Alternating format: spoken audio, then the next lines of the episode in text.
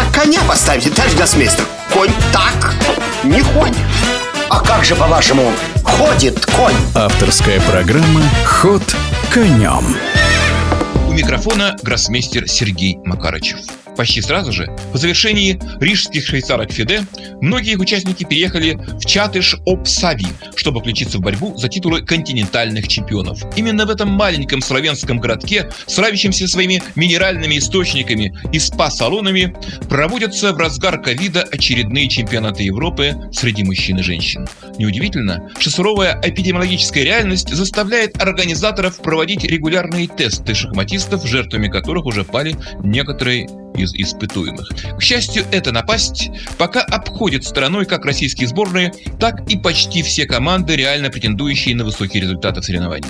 Хотя один лишь факт рвущихся неподалеку снарядов не может оставить спокойными никого из фаворитов, ведь очередной такой взрыв способен, нанеся на финише коварный удар из-под тяжка, полностью перекроить, казалось бы, окончательно оформившийся турнирный расклад. Ну, хватит о грустном. Так уж повелось, что массовые командные турниры всегда проходят по так называемой швейцарской системе. Хотя и достаточно лотерейной, но то единственной, которая позволяет проводить соревнования при одновременном участии значительного числа участников. Таковых на мужском чемпионате оказалось 39 команд, а на женском 31. При этом в турнире прекрасных дам имелся лишь один ярко выраженный фаворит – сборной России, а также один вице-фаворит, в качестве которого вышла на старт команда народа Грузии. Лишь она, на мой взгляд, была способна при благоприятном для себя течении обстоятельств поспорить с российскими девушками в борьбе за первое место. Ну, иными словами, стыковой матч между этими коллективами обретал особую значимость, так как победившая в нем команда получала огромные шансы выиграть в итоге и главные европейские трофеи. Ну, впрочем, на турнирах по швейцарской системе правила пэринга, или как их часто называют, спаривание команд, до поры до времени разводят сильнейших, но после того, как, опередив остальных, фавориты займут лидирующие позиции, избегать выяснения отношений между собой станет для них невозможно. Примительно к турниру женщин такой стык случился уже в четвертом туре. Именно этого сражения ждали все, наблюдавшие за борьбой на женском турнире. И поначалу это сражение не сулило нашим девушкам ничего хорошего, ведь после двух часов игры были зафиксированы ничьи на первых двух досках, на которых встречались Нана Загнида с Александрой Горячкиной Екатерина Рогно с Лейлой Джавахишвили.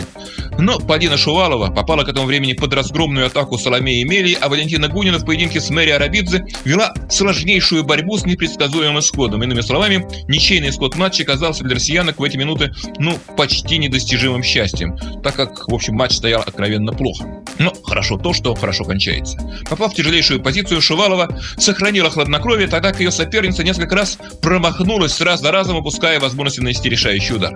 В результате произошел размен ферзей, и игра перешла в примерно равное окончание, которое, благодаря, с одной стороны, высокому классу Полины, а с другой стороны, вполне объяснимому разочарованию Соломеи, завершилось победой нашей шахматистки. Буквально на ровном месте смогла перехитрить соперницу Валентина Гунина, и в результате 3-1 в пользу сборной России, ну и, в общем, главный рубеж, главный барьер был российскими шахматистками преодолен. Ну, если женский турнир имел изначально лишь одну по-настоящему яркую интригу, связанную с борьбой сборных России и Грузии за верхнюю ступеньку пьедестала почета, то на мужском чемпионате таких интриг было сразу несколько. Ведь у главного фаворита, нашей сборной, было, как казалось, не менее двух серьезных конкурентов, лишь незначительно уступавших ей по рейтингу. Это неоднократный чемпион Европы сборная Азербайджана и команда Франции. При этом, если говорить о французах, то занимавшая всех интрига носила хотя бы отчасти и внутренний характер, скажем так, для команды Франции. А состояла она в порядке досок в составе этой команды. Ни для кого не секрет, что при прочих равных в качестве лидера команды часто заявляется ветеран. Наиболее именитый, проверенный временем гроссмейстер. Ну, именно так поступили, в частности, и испанцы, команду которых возглавил ученик Михаила Таля, рижский испанец Алексей Широв.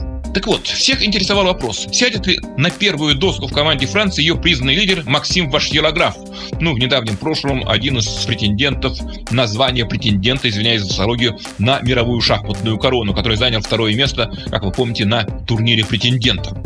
Ну или Максим Вашьярограф уступит ее Алиризе Ферудже, своему новому соотечественнику, одержавшему за несколько дней до этого яркую победу на Большой швейцарке Фиде и завоевавшему путевку на ближайший турнир претендентов.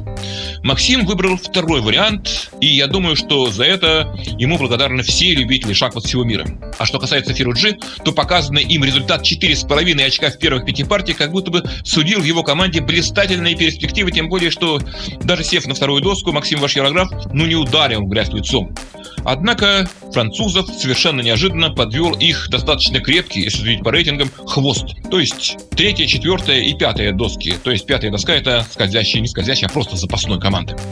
Так вот, этот самый хвост полностью обнулил своим крайне неудачным выступлением. По одному очку из четырех возможных набрали три этих самых участника довольно именитые гроссмейстеры. Так вот, они полностью обнулили все усилия своих лидеров.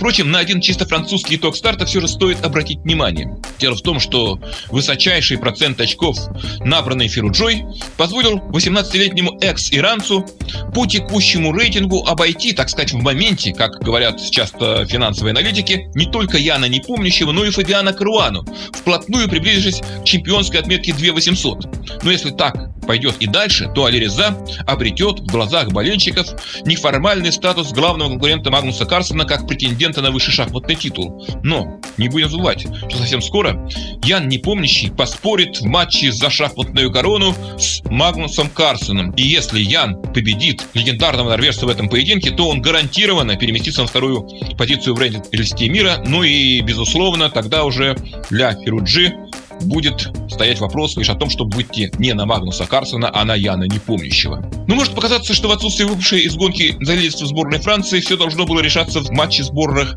России и Азербайджана. Однако в спор лидеров неожиданно вмешались сборная Испании и Венгрии, которые сумели откусить у этих главных фаворитов по одному командному очку. А после того, как в пятом туре стыковой матч между Россией и Азербайджаном закончился со счетом 2-2, а на всех четырех партиях, по всех, на всех четырех досках были зафиксированы ничьи, к ним, к россиянам и азербайджанцам присоединились сборные Украины, Армении и Нидерландов, не считая, конечно, команды Венгрии, которая также лидировала. Ни одну из этих сборных не стоит сбрасывать со счетов. Ход конем.